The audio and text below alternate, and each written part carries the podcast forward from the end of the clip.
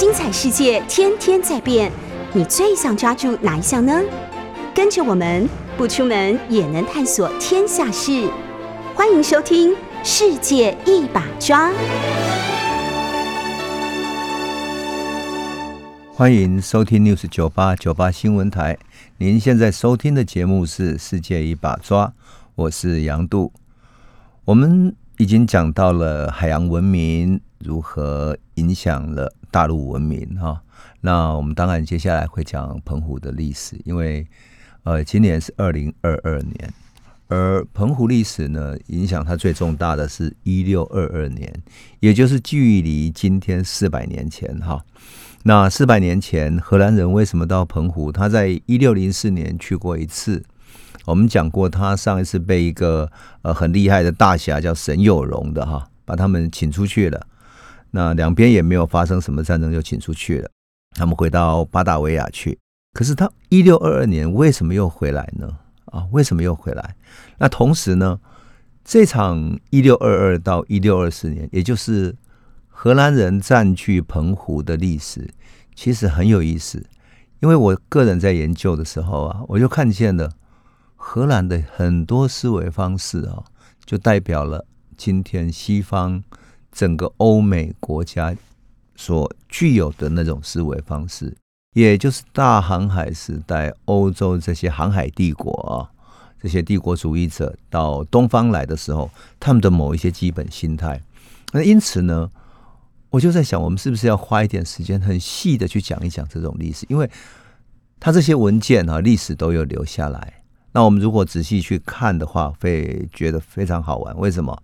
因为他们的文件都留在那个东印度公司的历史档案里面。那我们都知道，东印度公司是一家呃股份公司，所以台湾是就像它的一个嗯。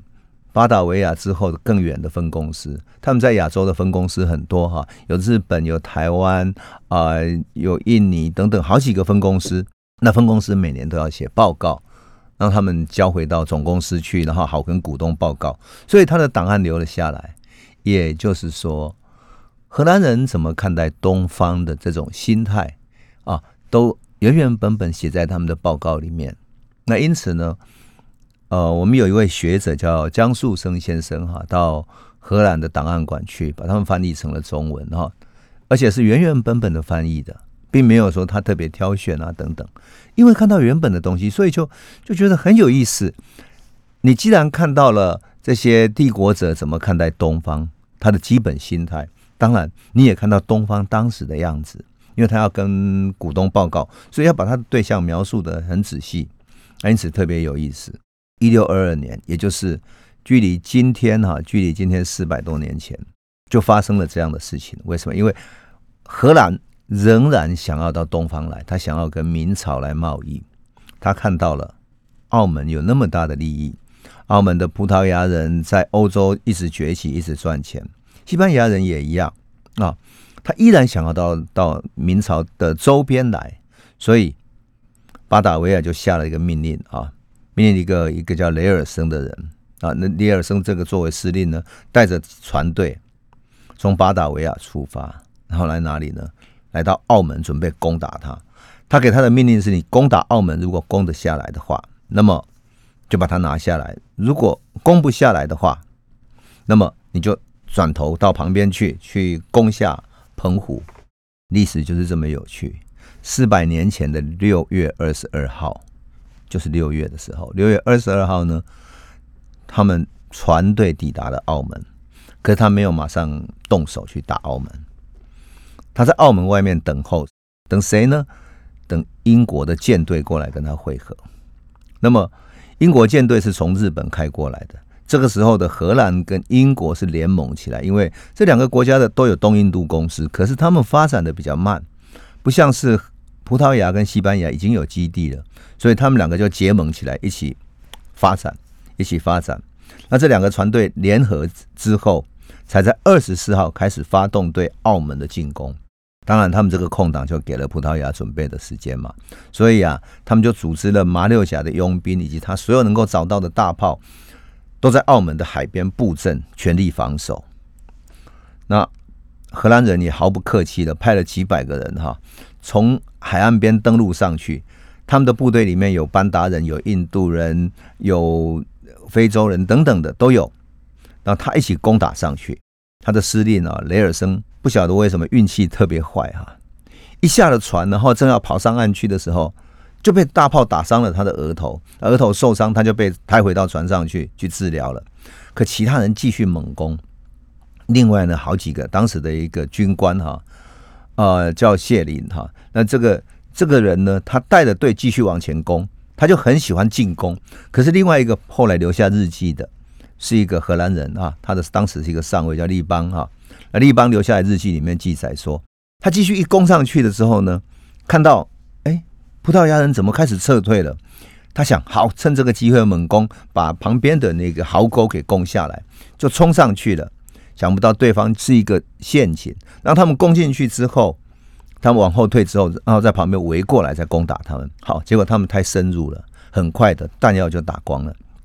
打光之后，赶快后面要有人把弹药补充过来嘛，就有人跑回去船上，赶快要搬搬弹药。可是呢，最衰的是这些士兵呢，把弹药整箱整箱的搬到前面去的时候，把弹药箱一打开，是一个爪哇人。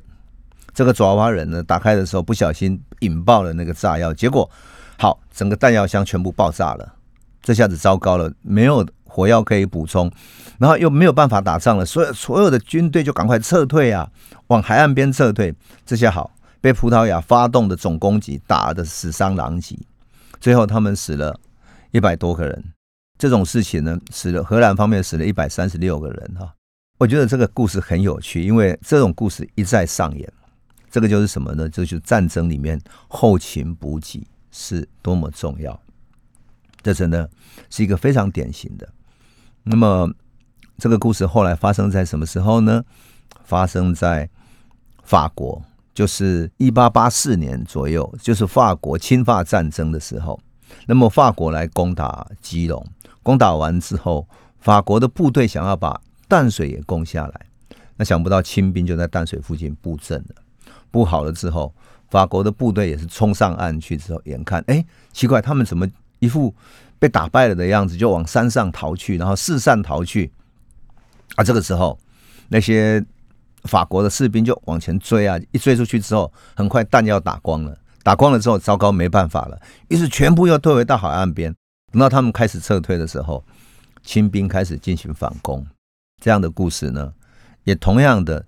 在斯卡罗，我们前不久看到那个斯卡罗里面，那里面写美国人有没有？就是美国有一个有一条船叫罗妹号，在恒春附近发生了船难，然后呢，那一条船里面的几个美国人啊，被在地的原住民给杀了。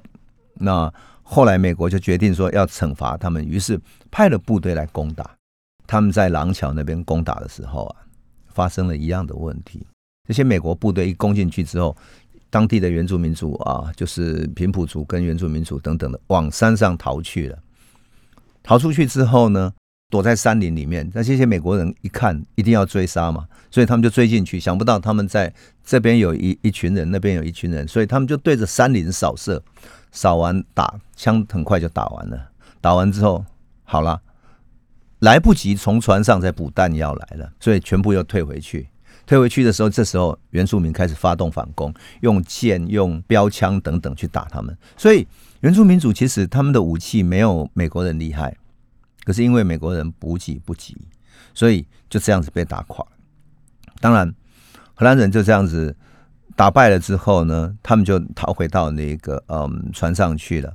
然后眼看这样不行，所以就跟英国舰队商量之后，英国的舰队。开回到日本去，然后呢，荷兰的舰队有两条跟着到呃日本去了，那剩下的就到澎湖。他们到达澎湖的时候啊，在六月二十六号就宣告分手了啊。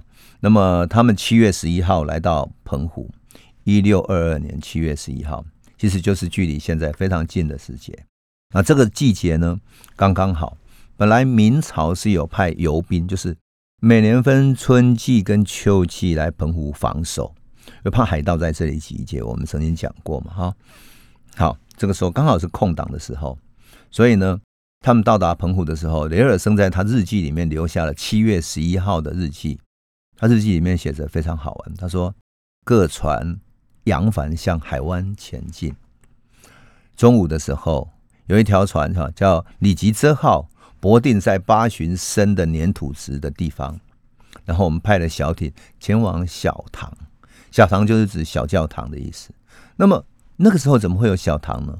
其实就是所谓的。”像小教堂，其实就是那时候的妈祖庙，也就是他们停泊在马公这个港口，看见了妈祖庙，那发现呢，守着妈祖庙的有有三个中国人，然后在旁边发现了猪羊，好几头猪啊、羊啊、牛等等，然后他们就跟他说：“哦，住在这里北边呢，住了一些渔夫，那他们就停泊在这里，买了一些食物啊，在那边过夜。”就这样子，隔天呢，他又派了船到附近去去搜寻，看看这个港湾，也就是他想要了解澎湖这个港湾，到处看。结果呢，看到什么呢？整个小塘旁边的港湾还有一些一些中式的风帆船，还有一些小商人五六艘。但是因为他人很少，所以他彼此也互相不接近，怕发生这种不利的事情，他打不过。那么隔天呢，他就派了什么呢？派了三四十个士兵，然后带着船就去看那些中国船。那一些中国人船旁边的中国人看到他们就赶快躲进那个那个他们的风帆船里面。后来荷兰人就拿出他们的和平旗，就代表和平的意思啊。然后几个人登陆开始交谈。他一问之下，这个中国人说：“哎，你们其实这个地方哈不适合去跟明朝贸易，因为这个地方不适合你们逗留。那你们到哪里去呢？”这几个船的船主就告诉他说：“你的。”船最好到离开这里不远的地方，一个叫福尔摩沙岛的地方。那里啊有一个很好的港口，刚好适合你们跟明朝做生意。澎湖的人对于荷兰人的指引是让他到台湾来。那隔天呢，这个雷尔森呢就就派了他的几个人就去视察。结果呢，那几个昨天答应他说，如果他们要去台湾的话，他们可以带他去的向导没有来。于是他就到附近去看几个村落。有住了五十个人、六十个人这种小小的村落啊，有两个小村落。他们这村落的人呢，终于找到了两个人愿意带他们去福尔摩沙的人，可是要了五十 real 五十里尔的一个报酬。五十里尔算蛮高的，因为那当时的银子银两来讲，一个里尔大概就是有呃三分之二两的白银啊，所以也算是很高的报酬了。最后这几个。中国人的向导哈，带着雷尔森前往福尔摩沙，就大概到了大园附近，就是在嘉义啊、台南那个附近的时候，他看到水在水低潮，就是退潮的时候呢，它水深大概只有十到十二尺而已，所以荷兰的这种克拉克大船进不去，然后再往南就去不了了。结果雷尔森他日记里面写下一个很有趣，他说这个地方并不适合我们的大船哈，可是他说。据中国人言，他说：“哈，这个港口，日本人每年哈以风帆船两艘到三艘的船航渡到这里来经营贸易，他们就在这里经营贸易。这里有很多鹿皮，所以日本人跟土方采购啊。中国每年也会有风帆船三四艘开过来，再运丝织品过来跟日本人交易。可是这个季节不是交易的季节，所以他没有看到其他的船。那这个港口，他说。”葡萄牙人称之为拉曼，就这样子，他记载了荷兰人首次见到的，也就是一六二二年的时候，其实他们就来到福尔摩沙，到台湾了。可是呢，他看了一看，这里很难停船，所以没有比澎湖更方便，就退回去了。李尔森后来就写写到澎湖的报告里面很有趣，他说澎湖这里啊，其实哈很适合我们在这里生存哈。那么他们已经开始在找地点，要准备动工了。他就在岛屿那边找一找，之后找到哪里呢？找到马祖庙海海的对面呢，有一个港湾。那港湾的一个伸出来的地方，很适合来建一个堡垒。所以他就在那里开始建起了堡垒。地方上位所谓的在庙宇的对面，就是我们今天看到的丰贵尾那里。那如果我们朋友有到嗯到澎湖去玩的话，会看到丰贵尾那里。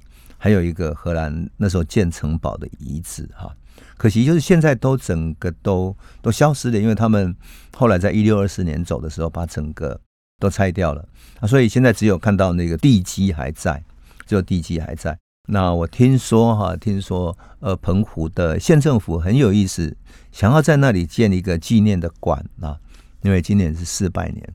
那一六二四年其实也可以哈。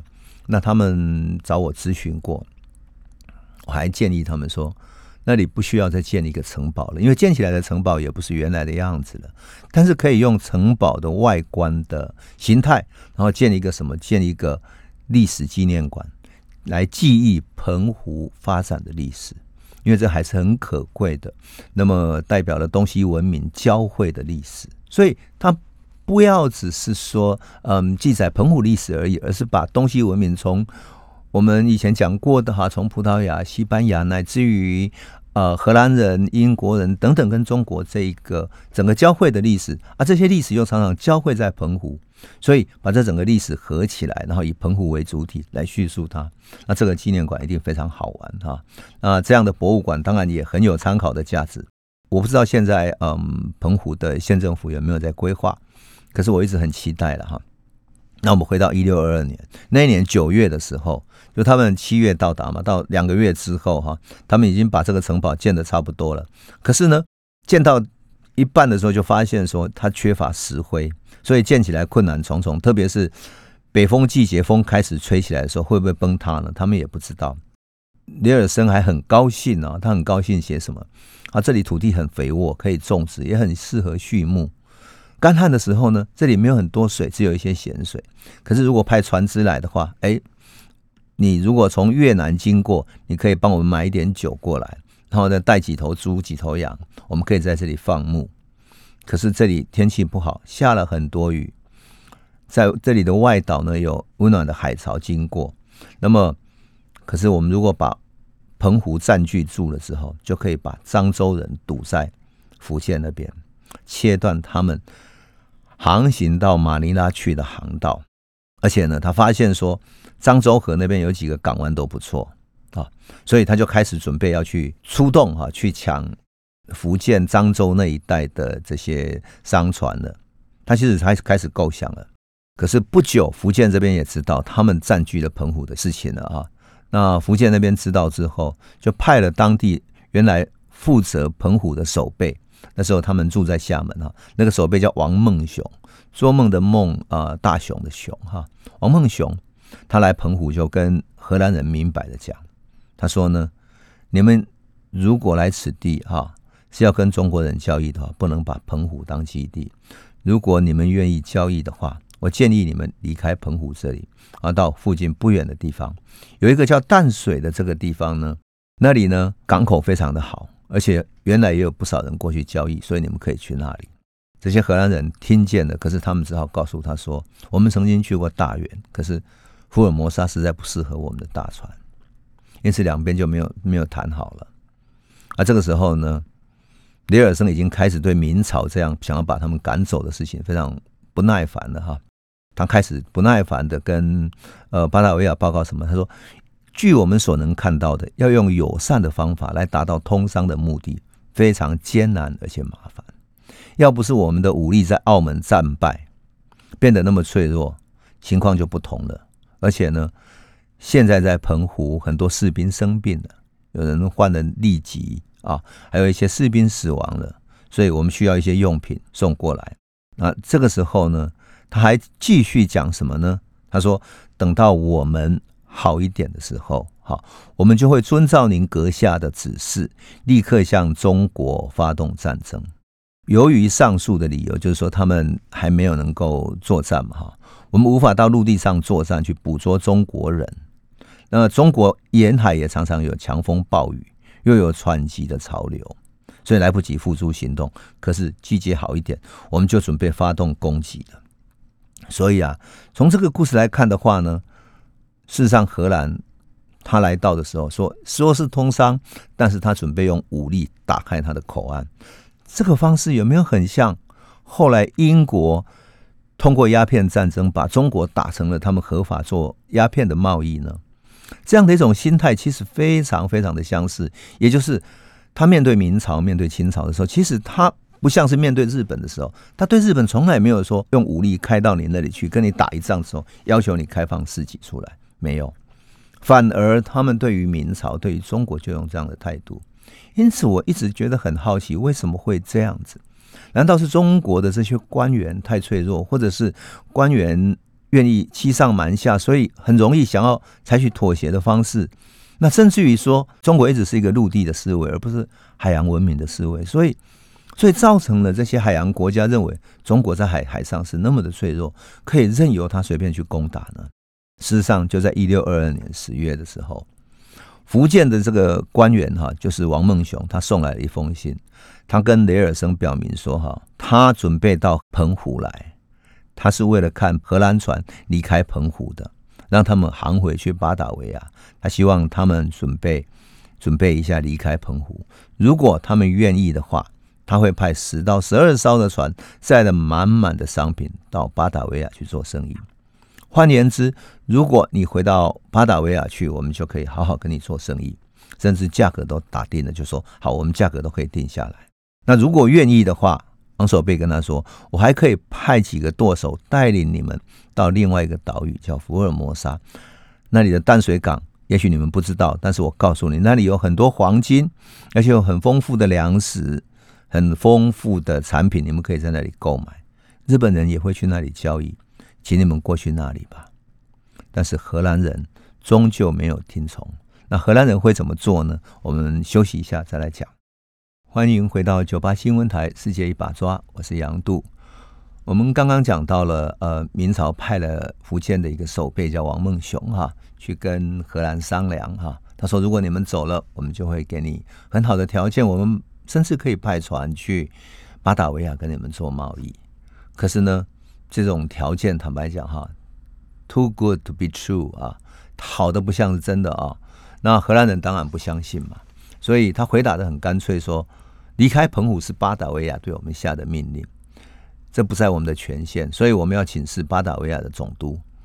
那荷兰开出条件说，那如果在这个谈判期间，也就是我们先停留在这里跟你们谈判，你们先派船带着私货跟其他东西到澎湖来交易，那我们就可以。同意说看往下怎么谈呢？当然，明朝官员不敢这样同，因为就明朝官员来看，澎湖终究是明朝的国土，所以他不能放任一个外国人霸占下来。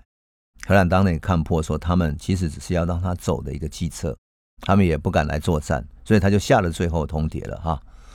荷兰跟他们明讲说，我们来这里不打算一来就要离开，而是。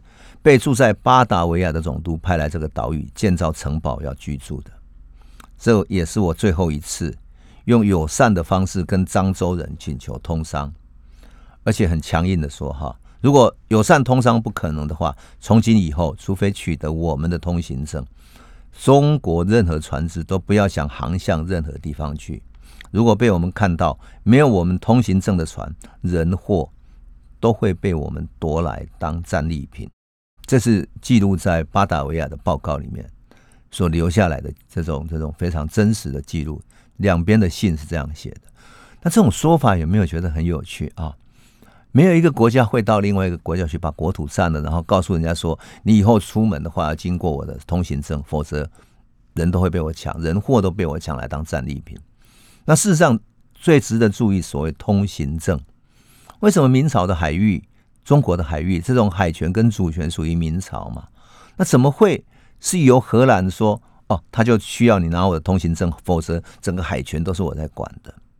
就由此可以见到啊，当时其实没有海权的观念，也没有海上财产权的保护。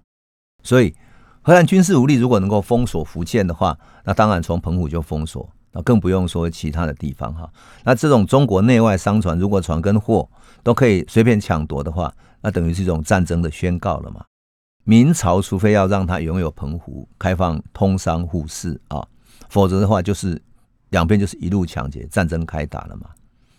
说真的哈，这样的一种态度，荷兰会对欧洲任何一个国家失信吗？对西班牙，他们两边在打独立战争，这还有可能，可是他封锁不了他的海域。那如果你对任何一个国家提出这样的一个，就是等于是一个战争的要求了。这种战争如果一开打的话，一方最后是被占领嘛，哈，否则的话根本不可能。可是荷兰对用这种方式哈，其实在巴达维亚那一带哈，已经对付了不少一些小小的王国，特别是一些小岛，本来就各小岛都有自己的王国嘛。所以荷兰为了取得一个小岛的香料，他把整个小岛的居民全部都杀了，就为了独占那个香料。所以啊，荷兰这种态度并不讶异，而且对荷兰的那个司令雷尔森来讲，他已经准备把他的船开出去到漳州、泉州那里去哈，碰到商船就开始打劫了。所以啊，我就说哈，这个是很有趣的。他命令他的。士兵出去的时候是什么呢？他说要竭尽所能的去攻击中国人，无论在海上或陆上，都要予以攻击。就这样子，他开始了他的战争。哈，从一六二二年十月开始，他攻打漳州的虎头山，烧了八十条船，俘虏了八十个中国人，啊，缴获了六十多门的炮。的几天以后，他又攻打另外一个地方，哈，然后抓了一批人。那么很有意思，到了十一月的时候啊。他在记载里面是写着哈，他说十一月二十五日到三十日，在漳州河上岸，然后在陆地全面攻击，用旋转炮猛轰，杀了许多中国人，抢夺四五十头猪和几十头牛羊，烧毁两个村庄，烧毁海岸见到的船，甚至抢夺二十一包丝绸跟原料丝线。所以这几个月里面，他不是攻打鼓浪屿啦，或者便是攻打村庄这样。在立邦上尉日记里面，更留下一个好玩的记忆。他说：“一切安顿好之后，我们就出发到漳州去。那里是中国第二省，靠海。他其实讲错了，中国还有很多其他的省，可他当做第一省是广东嘛，所以他把福建当成是第二省哈，靠海。他说靠海，那去看看他们要不要跟我们贸易。但他们不把我们当回事，把我们当成母鸡跟智齿，就是很幼稚的意思哈。”跟我们说，不久之后他们就要把我们赶走，送回荷兰去。结果我让他们好好尝了母鸡应会的滋味，就说用他的嘴巴哈去好好的去咬了这些人。在堡垒安顿好之后，指挥官雷尔森、谢林上尉和我，又随舰队回到中国沿海。我们在沿岸所见一切全部烧光、杀光。从广东省到漳州省，甚至于福州府的舟山群岛。海上陆地无一幸免，这样历时两年半，毁了他们很多村庄、堡垒和大量的船，包括他们口中的帆船。反讽的是什么呢？这个时候，雷尔森他一边把中国人俘虏回来，在盖城堡当奴隶哈，然后呢，就是当奴隶帮他们盖城堡哈。可在十一月的信里面，他居然抱怨什么？他说这一段时间以来，怎么没有一艘中国商船前来跟我们做交易呢？我们的粮食已经不够了，只能够支撑五六个月，再不行就只能够去海上到处去打劫了。其实这个也很有趣，你怎么可能在一个地方一边打劫一一边又希望他们的船过来？你在海上抢人家的船呢？那船怕你都来不及了，怎么敢开过来呢？那这种想法，你如果想起来的话，是不是代表了一个一个荷兰人那种某一种思维方式呢？当然，更好玩的是。他对于澎湖的想象，在那一年的冬天就开始尝到了澎湖气候的那种滋味了。澎湖的冬天啊，那种北风非常之大。我去丰贵尾踏查澎湖荷兰遗址的时候，我说过，骑着摩托车在那里过的时候，哇，那些风大到可以把我吹到整个人哈。明明坐在那个摩托车上，可是风一吹，整个人会横向的漂移一下，所以就这样晃着晃着，漂移着漂移着。同样的，荷兰在那个年代里面也碰到同样的问题，他尝到那个厉害的滋味了。他说：“哈，我们在第一封信里面曾经跟总督说，啊，此地岛屿非常肥沃，但现在发现北风季节这里北风猛吹，气温严寒，连树木都无法长大。我们常常要操作锚来稳住船只，非常的忙碌，所以我们没有人敢去其他地方了。”因为我们现在所看到的，一直刮着风，这样三十几天，我们都无法用小船上岸，或者跟其他船只往来。然后，偏偏澎湖只有海鲜嘛，啊，食物非常之少。如果大陆那边没有什么船过来的话，这里基本上没有什么农作物。所以，荷兰发现树木都枯干的时候，已经受不了了，就跟巴达维亚求助了。他说：“你们如果要经过北大年啊，拜托你们。”带一些一大批的番薯啦、柠檬啦、畜生等等，快带一些新鲜食物过来哈！我们已经找不到食物可以吃了。他说什么？他说现在留在此地的，包括荷兰人、印度人、班达人、混血人和黑人，一共只有四百一十四人，其中三分之一还是不健康的病人。我特别要讲这一段，是因为它很有趣。也就是说，荷兰人所带来的人里面，还包括他们从各地抓来的奴隶。这奴隶里面包含了有印度人、班达人、混血人，就是跟各地混血的，跟黑人，只有四百一十四个人而已。但三分之一又生病了，所以北风来临的季节，荷兰人被困在澎湖这个小岛上，忧思重重。他们尝到了人在异地的艰难滋味了。就像是呃康拉德写过的《黑暗之心》哈，他说西方的殖民者到了东方之后，以为他到了一个漂亮的地方去，到异国去了。可是，在在地的那些黑暗的气候、陌生的文化，乃至于这种狂暴的飓风，把他们刮到，他们不晓得能够到哪里去。立邦上尉就记载了哈，隔一年，立邦上尉记载了他们碰到的飓风。但是在五月的时候碰到的。那五月份的时候，我们都知道已经开始吹起了台风了。那这个碰到台风，这些荷兰人会怎么样呢？那我们先休息一下，回头再来说。欢迎回到九八新闻台《世界一把抓》，我是杨度。我们刚刚讲到说，荷兰人在澎湖碰到台风的是什么感觉？哈，那种感觉哈，因为我们在台湾已经生活很习惯了啊，不觉得有怎么样。可是你看到荷兰人描述的时候，还是觉得。怎 么这么有趣啊？好，我念一下他日记里面所写的，很有趣。他说：“哈，风力之强我从未见过。人如果没有趴在地上，就会被刮走。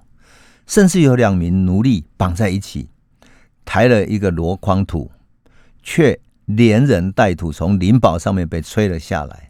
其中一个跌断了脚。停在港口的所有船只都被吹走了。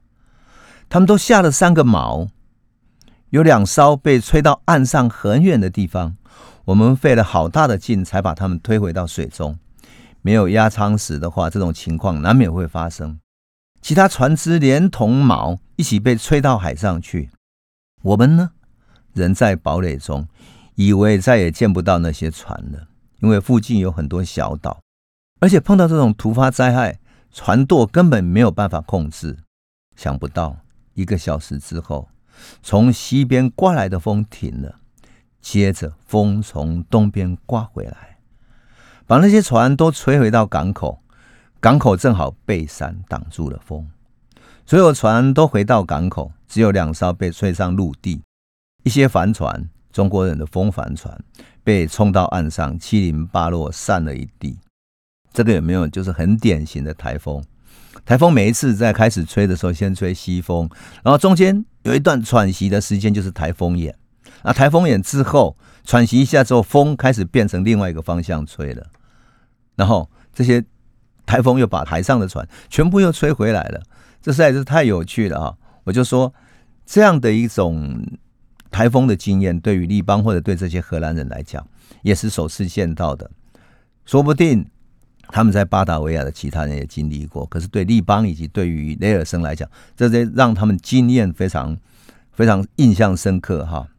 可是呢，毕竟他们在这里不是一个办法，所以明朝受困在在他们到处沿海抢劫哈，然后到处俘虏抓了人就当做奴隶去卖，因此呢，他们搞得非常的狼狈。到了一六二二年十二月底的时候。福建的巡抚商周作啊，他就派人传讯息说，只要荷兰人愿意离开澎湖到福尔摩沙去，就到台湾来，或其他非明朝的领土，他就马上派人去跟他们进行友好的贸易。可是问题就在于，雷尔森根本不相信，甚至于一六二三年，雷尔森派人去厦门谈判的时候，厦门的官员跟他讲说啊，你如果退到福尔摩沙去，我们就派人去跟你做生意。可是雷尔森。依然拒绝。他告诉他们说：“如果你要我离开澎湖，你就先过来跟我们做贸易，否则的话，我们没有办法。”就这样子，两边反反复复，然后呢，互相交战，互相扯来扯去的，终于没有一点办法了。这样，后来荷兰人毕竟在福建的沿海这样攻打，打的民怨沸腾啊，所以他就不断有公文告到皇帝那里去了。到最后，商周作都被明朝的皇帝责备说：“你这样子处理海外的事情，你根本没有保护老百姓嘛。”因此，他就写信跟雷尔森抱怨。换言之，这个商周座跟雷尔森之间一直保持着通信哈。他的通信里面说，他有知道有一艘新船来到了，并且他掠夺一艘中国的容客船。那么，你如果继续要留在这里的话，我想我们接下来就很难继续做事情了。特别是你让我非常的为难。那商周作也没有办法对皇帝交代了，他只好居然讲什么？他说。事实上呢，这些荷兰人其实是在吕宋啊，在各地哈想要做生意，可是因为碰到台风，那没有办法了，所以只好想要来跟我们互市，跟我们做生意。那并不是说我不想赶走他们，而是因为这些荷兰人慢慢有后悔的心，所以我怕祸害了我们福建，所以我才容许他们。那给我一点时间，我让他们来拆毁城墙离开吧。他跟皇帝上了这样的公文。那这个像不像是一个中国一般的小官吏最常常这么干的事情？就是瞒上欺下，然后掩盖事实。可事实上啊，荷兰船在海上打劫啊，声名实在太坏了，越传越多，越传越多，弄得很多小商人啊，做生意的人全部都不敢出门了哈。那么更严重的是，荷兰还派去马尼拉抢劫。他们在一六二三年哈，马尼拉抢了多少呢？记载哈，一六二三年四月的时候，在马尼拉的海域抢了三艘容客船跟八百个中国人，就是三条船上以及船上的八百个中国人，全部把他们俘虏了。五月份又抢了另外一艘船，抓了两百五十个中国人。然后十天之后啊，在附近呢又抓到了一条容客船，还有两百个中国人。那这些人呢，全部变成他们的奴隶，带去哪里？带去。巴达维亚那里去当做奴隶给卖掉，而且他们抢夺的范围慢慢扩大，慢慢扩大，扩大到从马尼拉要航行到粤港，就是航行到厦门的这些商船。那么这样的一种劫掠呢，大家都受不了了，所以整个福建人沸腾起来，一直跟皇帝写报告了。啊，更夸张的是什么？这些抓来的俘虏哈，很惨，在他的记载里面哈。荷兰总部的报告里面曾经记载过什么？记载过一段记录。当然，一六二二到一六二三年没有，但是，一六二三年六月之间，他们这个报告里面写什么？他说：“我们共捉获了一千一百五十个中国人，其中有一半因为水土不服和劳累过度而死亡，有五百七十一个人由一条叫 Liriki 这样的船。”运往巴达维亚，结果四百七十三个人未免厄运，就在船航行过去的时候死掉了。所以到达这里的时候，巴达维亚只剩下九十八个人。可是另外有六十五个人又因为饮水中毒丧生，这一批人最后只有三十三个人免于死亡。你统计下来哈，朋友，你想想看。一千一百五十个人，有五十个 percent 死于在奴工的虐待里面，四十一 percent 的人呢死在航海的过程，六个 percent 最后是幸存的，六个 percent 死于中毒啊，剩下不到三个 percent 的人存活下来，到达巴达维亚。这么样的一个一个对待人，跟虐杀合意，那一边抢劫一边胁迫贸易，还要抓人当奴隶，你想想看，这样的大家怎么忍得下去？所以后来。福建就有一个福建人哈，一个当官的叫尤凤祥，上奏说他们擒我洋船，然后到处劫掠，根本就是在地上根本就不行。最后明朝皇帝非常震怒啊，他就立刻把这个商周作革职查办，然后批文特别写说什么闽海利害，唯闽人能安，所以其余于之蒿、陈文阳二人内退一人代之，就是说。福建这里的事情哈，只有福建人最懂得海洋的事物，就派福建人去处理它吧。那么于之蒿呢，就是后来去准备做大战，跟荷兰大战一场的人。那么只有闽南人最懂。我觉得这个明朝的皇帝还算英明，为什么？因为事实上，只有海洋的民族、海洋的这些省份的人才知道怎么跟荷兰人打海仗。那因此呢？商周作很快就被调走了。可是我们如果回顾这一段历史的话，你有没有发现，整个故事仿佛是西方对于东方的整个帝国观念的一种显现？整个历史，我们以为在讲四百多年前的事情，结果看下来那么相近。以现代来讲的话，人们想要让中国大陆开放它的市市场，开放它的一些呃一一些贸易等等，依然是用强迫的方式，它才会打开。所以啊，明朝的这一段历史，特别是嗯留在立邦日记、留在雷尔森的报告里面，往往显现了一个历史的重复。我自己在读这段历史的时候啊，有时候在想说，我们看历史到底是用什么样的眼睛去看呢？如果我们用西方的眼睛看，特别是呃近现代的历史，我们都会认为说明朝、清朝怎么为什么不愿意对世界开放呢？可是对于明朝、清朝来讲，他事实上他的态度就是说，你如果堂堂正正跟我做贸易就可以，你何必这样的对付我们呢？因此。我们在了解明朝的故事的时候，其实不只是在了解明朝，而是了解东西方刚开始文明接触的时候两种思维方式的对立。而这种对立跟沟通的方式，你就可以看到商周作是用中国式的老官僚的方式，希望息事宁人，大家不要吵。然后他也对皇帝写了各种虚虚假假的报告，然后希望能够平息下来。可对荷兰来讲，我就是要做贸易，而且我要强迫你给我做贸易，依照我的方式来做，这忍不住使我们越来越容易感受到说，东西方文明在交汇的时候有太多不理解，那更何况是在根本没有海权观念的时代。所以，我们不只是在讲明朝的故事，其实我们更多的是在从这个历史里面。去看见现代，看见东西方的两种思维方式。那我们今天就先讲到这里哈。那我们接下来讲的故事，回来谈一谈。最后，在一六二三年、一六二四年，明朝是怎么让荷兰离开澎湖到台湾来的？这个交涉的过程其实有许多曲曲折折的细节。那通过细节，我们可以看到更多的它背后的思维。那才是我们真正关切的。今天先讲到这里，谢谢你。